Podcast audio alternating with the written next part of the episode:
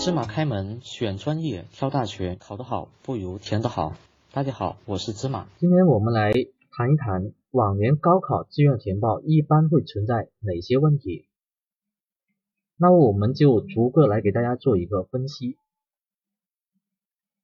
那么第一种情况是由于什么呢？由于这个盲目攀比而导致选报过高。那么举个例子，某考生的分数是刚好是一本压线分，这位考生。如果填报的六个志愿都是一本的重点院校啊，一本重点院校，那么由于六个志愿没有拉开梯队，那么这样子就很容易导致落榜。有的考生容易跟着感觉走，听说哪所学校好，哪个专业热就跟着填。有的考生见别人填的学校层次高，他也跟风去填。感到自己填低了没面子，也就跟着摸高。还有的考生由于对自己的考试成绩估测不准，选报了力所不及的志愿。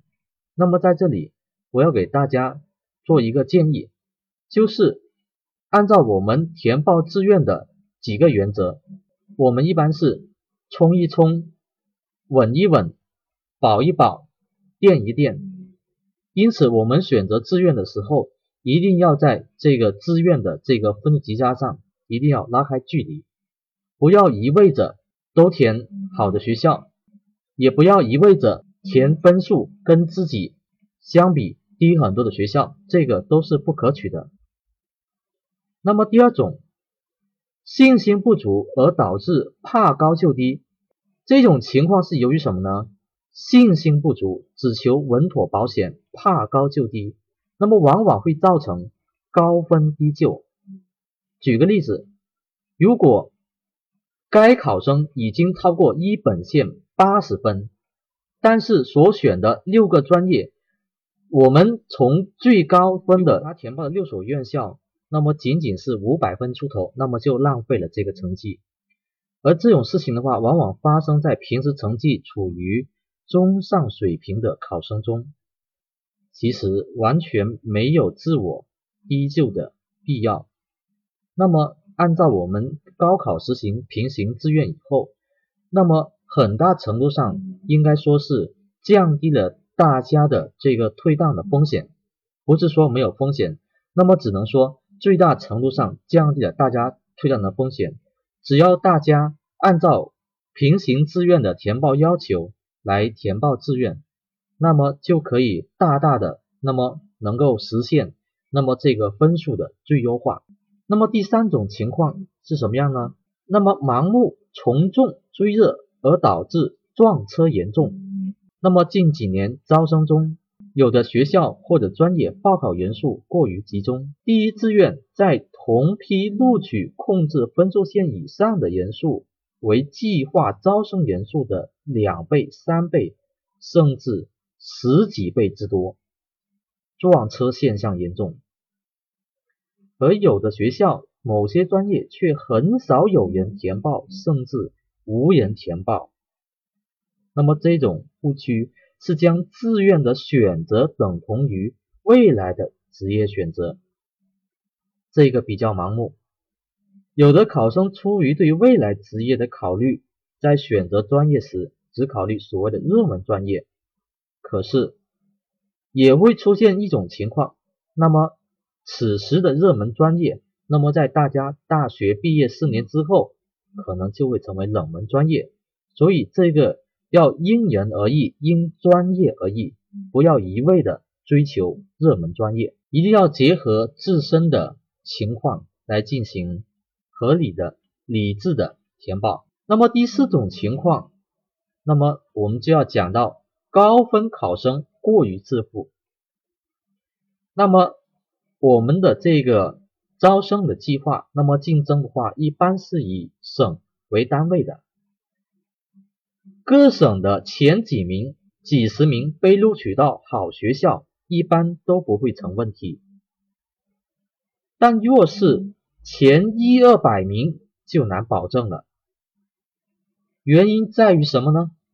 原因主要在于志愿选报不当，考生填志愿时主观臆断，盲目认为自己是学校第一名，那么我来报某某某高校肯定没有问题。有的同学甚至固执的只报一个专业，又不肯服从到其他学校及专业就读，那么这样子填报，往往会造成一旦失误，就很可能名落孙山，这个要引起大家注意的。所以老师还是要建议大家，那么在这个志愿的梯队上。一定要形成自己的志愿梯队，保证考分能够得到最大程度的志愿优化。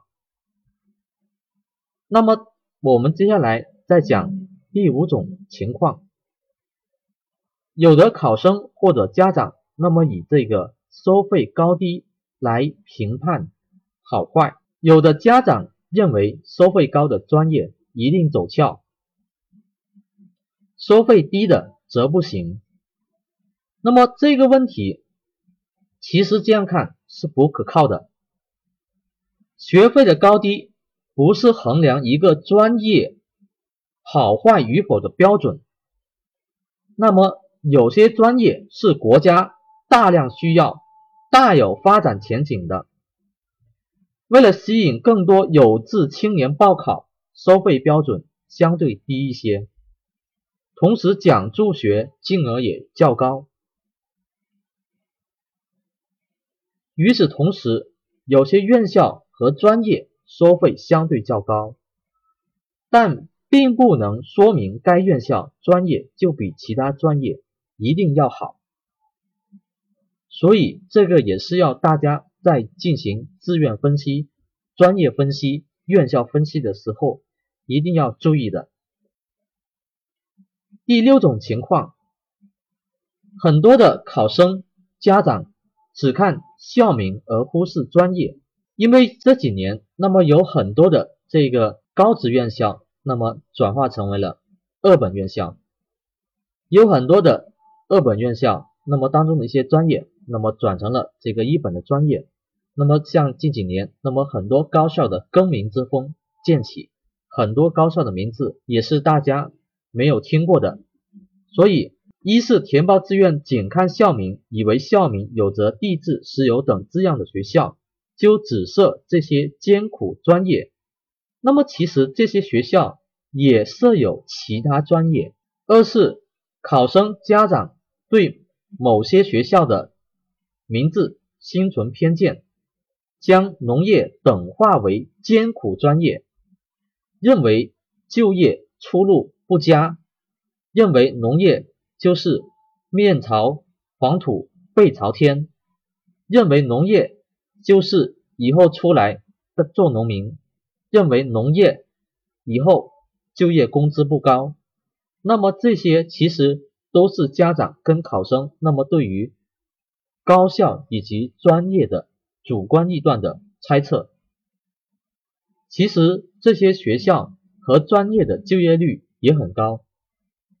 那么像一些农业大学当中的那么冷门专业，那比方说举个例子，那么像风学，那么就是那么就业之后，那么现在全国对于该类的毕业生需求很大，那么也是大家需要关注的。三是对一些省外学校不了解，有的学校只因为不在直辖市或者省城，考生就不愿意填报。